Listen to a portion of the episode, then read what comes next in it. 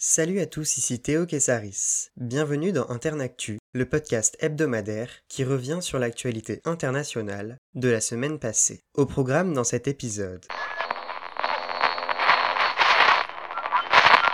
Jeudi, le sommet européen à Bruxelles s'est concentré sur les difficultés d'approvisionnement en vaccins de l'Union européenne. Le laboratoire britannico-suédois AstraZeneca est pointé du doigt pour non-respect des engagements pris auprès des États européens en août dernier. La livraison de 120 000 doses était prévue pour les 27. 30 000 ont été effectivement reçues par les Européens.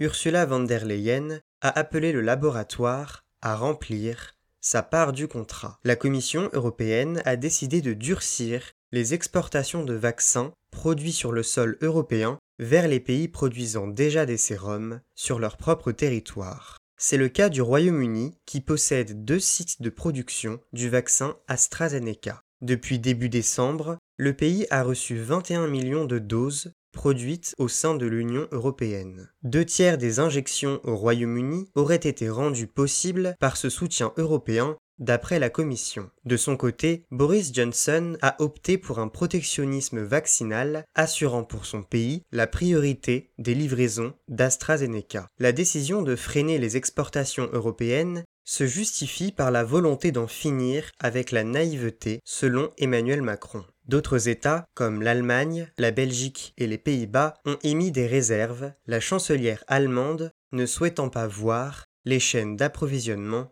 être bouleversées.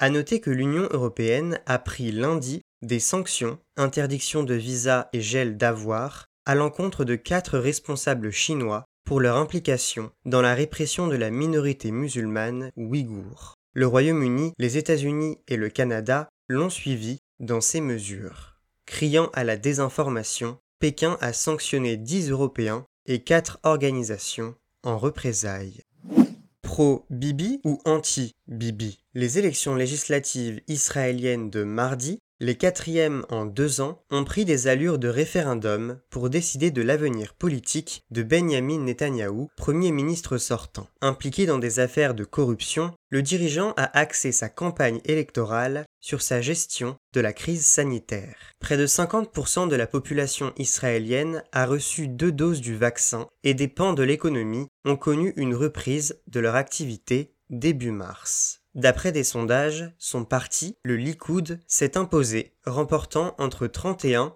et 33 sièges sur les 120 de la Knesset, le Parlement de l'État hébreu. Dépourvu de la majorité de 61 sièges, Netanyahou sera amené à négocier pour former un nouveau cabinet. Un scénario déjà à l'œuvre chez la précédente coalition instable que le Likoud formait avec le parti centriste bleu-blanc de Benny Gantz. Pour son alliance, Netanyahou lorgne sur le soutien de Naftali Bennett à la tête du parti de droite radical Yamina. Cette entente ferait gagner à l'extrême droite une place de choix au sein du gouvernement. Bennett s'est engagé à ne pas se liguer aux côtés de Yair Lapid, leader centriste du parti Yesh Atid, qui se revendique comme le vainqueur du scrutin. Crédité de 16 à 28 sièges, Lapide a lancé un appel aux partis de gauche, du centre et aux anciens partisans de Netanyahou.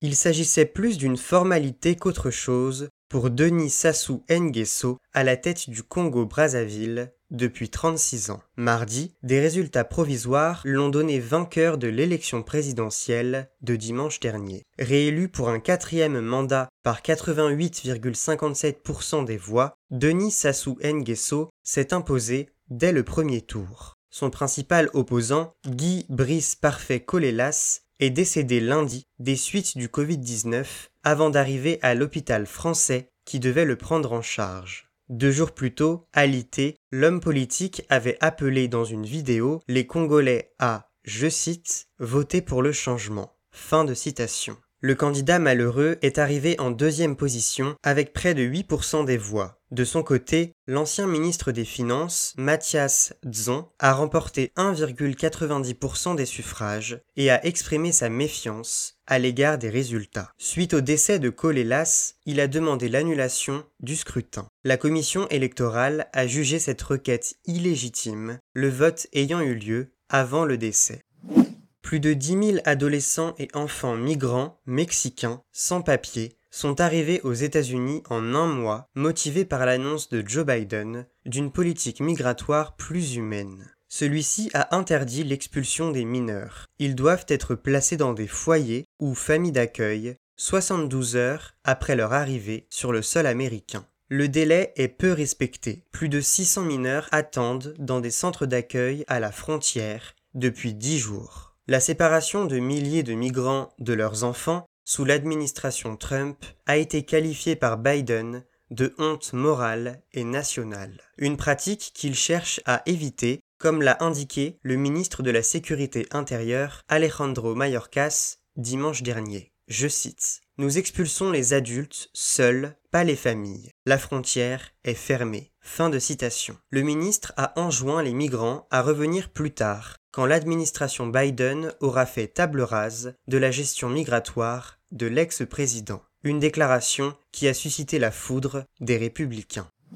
Lundi, un incendie s'est déclaré au sein du camp de Cox's Bazar, dans le sud-est du Bangladesh, où vit près d'un million de réfugiés rohingyas musulmans de Birmanie. Mardi, l'ONU a annoncé un bilan provisoire. 15 morts, 560 blessés, 400 disparus et au moins 45 000 individus déplacés. Le Haut Commissariat aux réfugiés, agence des Nations Unies, a jugé l'incendie massif et destructeur. Le commissaire adjoint aux réfugiés, Shamsoud Douza, a précisé, je cite, c'est le plus grand incendie depuis l'afflux de Rohingya en août 2017. Fin de citation. Étouffé par les pompiers lundi soir, le feu s'est propagé à trois autres camps et a détruit près de 10 000 abris. Le Croissant Rouge du Bangladesh, une ONG internationale, a mobilisé des aides d'urgence et des travailleurs humanitaires afin de bâtir des abris pour les sans-domicile. Les incendies gagnent en fréquence dans ces camps. Les deux derniers remontent à vendredi dernier. En janvier, quatre écoles construites par l'UNICEF avaient été décimées.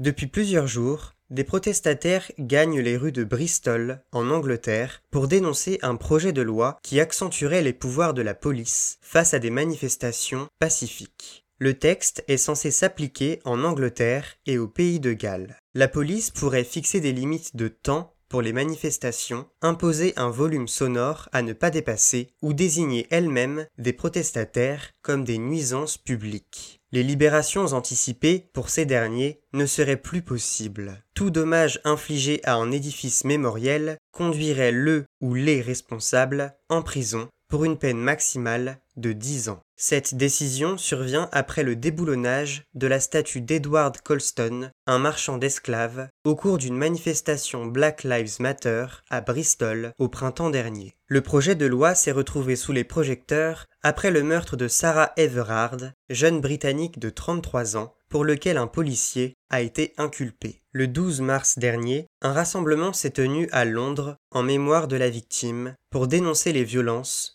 faites aux femmes. La police l'a dispersé, jugeant qu'il bravait les restrictions liées au coronavirus. Dimanche dernier, à Bristol, des heurts ont éclaté. Des voitures de police ont été incendiées, 20 policiers blessés et 7 personnes arrêtées. Quant au projet de loi, son examen par une commission, après un vote tendu au Parlement, a été repoussé à plus tard dans l'année. La défense des droits des femmes, la Nouvelle-Zélande en a fait son credo. Mercredi, le recours à un congé payé en cas de fausse couche et de naissance d'un enfant mort-né a été adopté. D'une durée de trois jours, il concerne à la fois la femme et son conjoint. Cette nouvelle disposition évite aux femmes de se déclarer en arrêt maladie face à ce qui n'est pas considéré comme une maladie, mais comme une perte par la députée travailliste Ginny Anderson ayant porté le projet au Parlement. Les couples impliqués dans une procédure de gestation pour autrui, GPA, auront aussi droit à ce congé en cas de perte du fœtus. L'information insolite de la semaine. Dans la nuit de mardi à mercredi, un porte-conteneur de plus de 219 000 tonnes s'est coincé entre les deux berges du canal de Suez en Égypte, cette artère maritime reliant la mer Rouge à la Méditerranée. Long de 400 mètres, le cargo Ever Given a entravé la quasi-totalité de la largeur du canal, entraînant un embouteillage massif mercredi matin. De chaque côté du canal, plus d'une centaine de bateaux ont été bloqués dans l'attente de pouvoir le traverser. Le navire a perdu en visibilité suite à la tempête de sable ayant touché le nord de l'Égypte mardi. Parti de Chine pour les Pays-Bas, l'Ever Given est devenu complexe à diriger et a été déporté par des vents rigoureux. Des opérations de déblocage du canal étaient toujours en cours jeudi. Le canal de Suez, long de 164 km, a vu le jour d'après un projet de l'entrepreneur français Ferdinand de Lesseps au bout de dix ans de travaux entre 1859 et 1869. Près de 10% du commerce maritime international y transite aujourd'hui. L'Égypte, à l'origine de la création d'un nouveau tronçon en 2015, tire du canal des revenus conséquents, 4,7 milliards d'euros en 2020. Sous l'égide du président Gamal Abdel Nasser, le pays avait nationalisé le canal de Suez en 1956. Ce chiffre maintenant. 4 c'est le nombre de missiles tirés par la Corée du Nord entre dimanche dernier et jeudi. En fin de semaine dernière, Pyongyang avait lancé deux missiles de courte portée non balistiques, un acte que l'administration américaine n'a pas considéré mardi comme une provocation majeure. Jeudi matin, les deux missiles lancés en mer du Japon ont été qualifiés de balistiques par Tokyo. Séoul, capitale sud-coréenne, a annoncé le tir en premier, précisant qu'une réunion du Conseil de sécurité nationale avait été convoquée dans la foulée. Le pays a dit renforcer l'effort de surveillance de son armée en coordination avec son allié américain. Yoshihide Suga, Premier ministre japonais, a dénoncé une violation de plusieurs résolutions du Conseil de sécurité des Nations Unies. Celles-ci interdisent au pouvoir nord-coréen toute poursuite de ses programmes d'armement nucléaire. Elles n'ont pas empêché Pyongyang d'accroître son potentiel militaire depuis plusieurs années sous l'égide de Kim Jong-un. Coup de projecteur sur la personnalité de la semaine.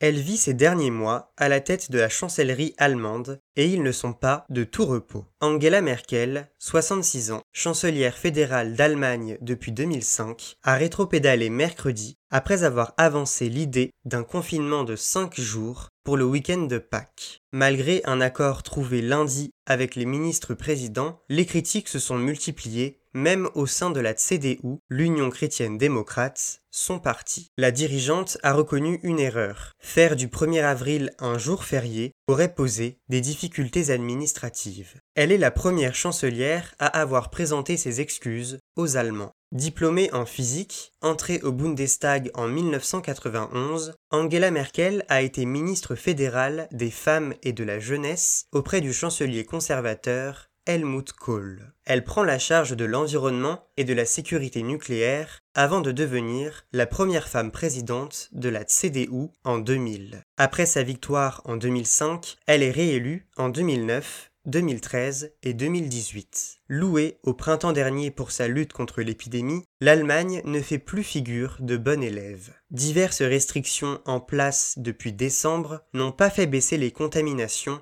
tandis que la campagne de vaccination est jugée trop lente. À six mois des élections législatives du 26 septembre, la CDU est aussi entachée par de récents scandales. Commission touchée sur des achats de masques par deux parlementaires conservateurs, argent reçu de l'Azerbaïdjan par un troisième député. La perte de terrain face aux Verts lors des scrutins régionaux du Bade-Württemberg et de la Rhénanie-Palatinat le 14 mars dernier rend plausible l'hypothèse d'une défaite de la CDU qui se retrouverait dans l'opposition. D'ici là, le parti devra décider qui, d'Armin Laschet, nouveau président de la CDU, ou de Markus Söder, à la tête de la CSU bavaroise alliée, le représentera.